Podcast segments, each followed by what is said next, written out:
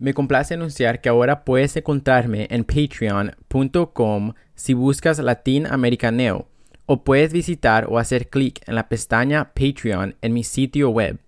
Ahora puedes apoyarme a mí y a mi trabajo ahí aparte de mis recursos gratis y recibirás beneficios por tu apoyo a través de cosas como acceso temprano a mis episodios, las guías financieras completas relacionadas con mi episodio más reciente, herramientas financieras que podrían beneficiarlos como hojas de Excel y recursos en línea para ayudarle a presupuestar y reducir su deuda publicaciones en el mercado de valores sobre las empresas que estoy viendo actualmente y mi proceso de pensamiento general, no asesoramiento financiero. Tiempo conmigo para ayudarte a lo mejor de mi conocimiento con cualquier pregunta que puedas tener. Por supuesto, el contenido estará en español y en inglés. Así que empecemos. En este episodio cubriré la relación entre política y economía examinando la influencia que tiene el dinero en la vida política. Como inmigrantes, creo que es importante conocer esta relación para comprender mejor cómo nuestras vidas en los Estados Unidos están constantemente moldeadas por ella. No importa si nos guste o no, como inmigrantes en Estados Unidos, la política pública nos afecta de una manera grande. Los políticos crean estas políticas que impactan nuestras vidas. Los políticos dedican mucho tiempo a recaudar fondos para sus campañas. La mayor parte de este tiempo implica el alcance de los donantes. Yo soy Kevin Muñoz, este es el podcast Leo y hoy es lunes, el 17 de mayo. La gente siempre ha dado a la política, pero el término que quiero repasar hoy es algo conocido como Super PAC. Hay un video en YouTube que puedes ver en la página de Forbes que le explica bien. Como Chi Sun Lee, subdirectora del programa de reforma electoral del Centro Brennan, los Super PAC realmente han permitido que los extremadamente ricos den un gran impulso a las donaciones. Los Super PACs son un vehículo legal para que las personas o las empresas junten su riqueza para gastarla en políticas electorales a través de cosas con las que puede estar familiarizado, como anuncios de televisión, publicidad y radio. Son criaturas de una decisión de la Corte Suprema de 2010 denominada Ciudadanos Unidos. Las diferencias entre un Super PAC y un comité de acción política regular son la promesa que hacen los fundadores de un Super PAC, que su actividad será independiente de cualquier candidato. Y al decir que va a operar de forma independiente, lo libera de los límites legales de contribución y de los límites legales de gasto para que pueda recaudar todo lo que quiera de cualquier donante o empresa estadounidense y gastar todo lo que quiera en las elecciones. En opinión de Chi Sun Lee, los donantes de Super PACs apoyan a los Super PACs porque son una forma muy poderosa de ejercer influencia sobre las elecciones sin ningún límite. Los donantes podrían defenderse afirmando que creen que los super PACs a los que donan están operando independientemente de las campañas de los candidatos. Entonces, ¿cómo podrían estar ejerciendo influencia sobre quién sea elegido para el próximo cargo? Pero solo en las elecciones federales, los super PACs han gastado 3 mil millones de dólares desde 2010. En las elecciones intermedias federales de 2018, cuando escuchamos mucho sobre el boom de los pequeños donantes, cuando miras los números y tienes en cuenta las donaciones, y los gastos a través de los super PACs federales, vimos que solo 3.500 grandes donantes que dieron 100 mil dólares o más gastaron más que los 7 millones pequeños donantes que dan 200 dólares o menos combinados. Chi Sun Lee continúa diciendo lo angustoso que es esto. En una democracia donde hay tan pocas personas capaces de superar la influencia de 7 millones de pequeños donantes. Entonces, ¿qué se está haciendo al respecto? Bueno, la Cámara de Representantes aprobó en 2019 HR1 o HR1, también conocido como la Ley para la Gente, y un componente importante de esto crearía un sistema de financiamiento público de pequeños donantes donde los candidatos que optarán y aceptarán reducir los límites de las contribuciones tendrían pequeños fondos de donantes que se multiplicarán por fondos públicos. HR1 crearía los fondos públicos para la igualización de pequeños donantes al imponer sanciones pagadas por los estafadores corporativos declarados culpables en los tribunales o al resolver las acusaciones de mala conducta corporativa.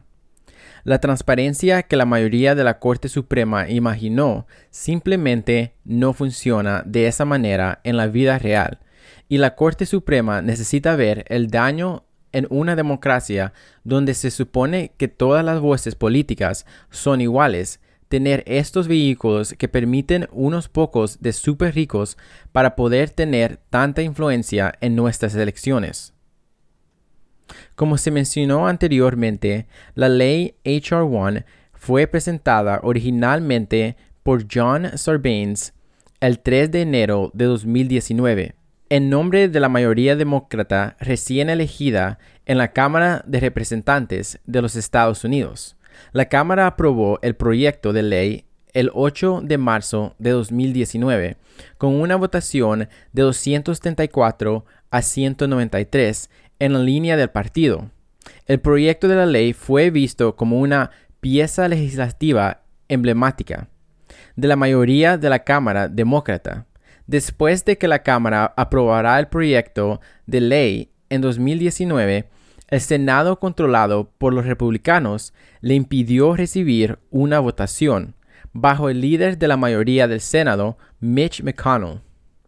Ahora, en 2021, en el Congreso 117, los demócratas del Congreso reintrodujeron la ley como HR1 y S1, S1 el 3 de marzo de 2021. El proyecto de ley fue aprobado por la Cámara de Representantes con una votación casi partidaria de 220 a 210, avanzando al Senado, que se divide 50-50 entre demócratas y republicanos, con la vicepresidenta demócrata Kamala Harris en la votación de desempate. Los republicanos del Senado pueden impedir que el proyecto de ley proceda a una votación con un obstruccionismo. Algunos senadores demócratas han expresado su apoyo a la abolición del obstruccionismo como resultado, pero otros en su grupo se oponen o han expresado reservas al respecto. Este proyecto de ley aborda el acceso de los votantes, la integridad y seguridad de las elecciones, el financiamiento de campañas y la ética para las tres ramas del gobierno. Específicamente, este proyecto de ley amplia el registro de votantes, por ejemplo, registro automático y el mismo día, y el acceso a la votación, por ejemplo, voto por correo y votación anticipada. También limita la eliminación de votantes de los registros electorales. Además, el proyecto de ley aborda el financiamiento de campañas, incluso ampliando la prohibición del gasto de campaña por parte de ciudadanos extranjeros, requiriendo divulgación adicional de la recaudación de fondos y gastos relacionados con campaña requiriendo descargos de responsabilidad adicionales con respecto a cierta publicidad política y estableciendo un sistema de financiamiento de campaña alternativo para ciertas oficinas federales. Los PACs tradicionales a menudo utilizados por las corporaciones para ganarse el favor de los legisladores están perdiendo una influencia relativa. Representan un mínimo histórico del 5% de las donaciones. Eso se debe a que el límite de contribución del PAC de 5 mil dólares no ha aumentado en décadas y los PAC corporativos se han vuelto tóxicos para algunos demócratas. En este punto del ciclo electoral de 2016, los gastos independientes totalizaron aproximadamente 1.3 mil millones de dólares. Las elecciones de 2020 han visto aproximadamente el doble de esa cantidad. El gasto externo de los super PACs los partidos políticos y los grupos de dinero oscuro, entre otros, asciende a 2.6 mil millones de dólares. Eso es casi el doble de la cantidad gastada en este momento del ciclo electoral de 2016. Los super PACs representan el 63% de todo el gasto externo, mientras que el gasto de los grupos que no revelan a sus donantes se redujo a solo el 4%. Eso no significa que el dinero oscuro vaya a desaparecer. En cambio, estos grupos están canalizando dinero a los super PACs estrechamente vinculados. Future Forward, un PAC híbrido relativamente nuevo que ha gastado 106 millones de dólares para respaldar a Biden, obtuvo 33 millones de dólares de grupos de dinero oscuro. El Fondo de Liderazgo del Senado alienado con Mitch McConnell ha recibido casi 63 millones de dólares de su grupo aliado de dinero oscuro One Nation. Este fenómeno significa que el gasto de los grupos que solo revelan parcialmente sus fuentes de financiamiento está en niveles récord. Mientras tanto, el gasto de dinero oscuro ha bajado, pero los fondos no revelados se están abriendo camino así a los super PACs. Solo el 30% del gasto externo en 2020 provino de grupos que revelan completamente a sus donantes, un mínimo histórico. Aunque la campaña de Biden fue impulsada en parte por pequeños donantes, también fue impulsada por donantes de Wall Street.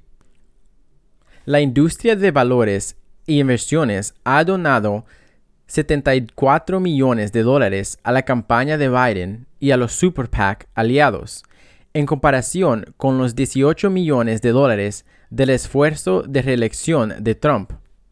Con el sistema configurado como está, Podemos incluso culpar a nuestros candidatos. El hecho es que es mucho más eficiente conseguir una donación de 10 mil dólares de un donante adinerado en su sala de estar que mil donaciones de 10 dólares de votantes promedio durante sus ocupados días de trabajo. Sabiendo esto, los políticos dedican su tiempo a cortejar a posibles donantes ricos, no a los votantes promedio. Ahí radica otro problema con el dinero en la política. Los políticos se vuelven dependientes de un grupo minúsculo y no representativo de la sociedad para ser elegidos, y como resultado, legislan en respuesta a las necesidades de esos donantes, a menudo a expensas de la gente común. Estos megadonantes son relativamente homogéneos. Son 75% hombres, probablemente trabajen en finanzas y casi todos viven las principales áreas metropolitanas. Por supuesto, también son increíblemente ricos. El hecho de que un grupo tan pequeño tenga una influencia tan grande entre los funcionarios públicos es preocupante porque crea la posibilidad de conflictos de interés entre el bien público y los encargados de mantenerlos. En Estados Unidos, el dinero en la política alimenta un círculo vicioso. El aumento de los costos de las campañas, disminución de la competencia electoral, aumento de la dependencia política de una pequeña parte de la sociedad, que se come la influencia del votante promedio. Los ganadores de este fenómeno son claros, al igual que los perdedores. Los políticos consiguen mantener sus asientos, los donantes adinerados pueden seguir influyendo en las políticas públicas en su propio beneficio. El resto de nosotros, sin embargo, nos encontramos cada vez más alienados de la esfera política. Y ese es el verdadero problema del dinero en la política. Para más información y para mantenerte al día, puedes seguirme en mi Instagram, arroba latinoamericaneo. Y si necesitas más información y recursos, puedes visitar mi sitio web latinoamericaneo.org. Yo soy Kevin Muñoz, este ha sido el podcast Leo y nos vemos la próxima vez. Este podcast no es un consejo de inversión y no soy un asesor de inversiones calificado y con licencia. Toda la información aquí, incluidas ideas, opiniones, puntos de vista, predicciones, pronósticos, comentarios, sugerencias o selecciones de acciones expresas o implícitas, son solo para fines informativos, de entretenimiento o educativos y no deben interpretarse como un consejo de inversión personal lleve a cabo su propia diligencia debida o consulte a un asesor o corredor financiero autorizado antes de tomar todas y cada una de las decisiones de inversión. Cualquier inversión, comercio, especulación o decisión tomada sobre la base de la información que se encuentra en este podcast expresa o implícita se realiza bajo su propio riesgo financiero o de otro tipo.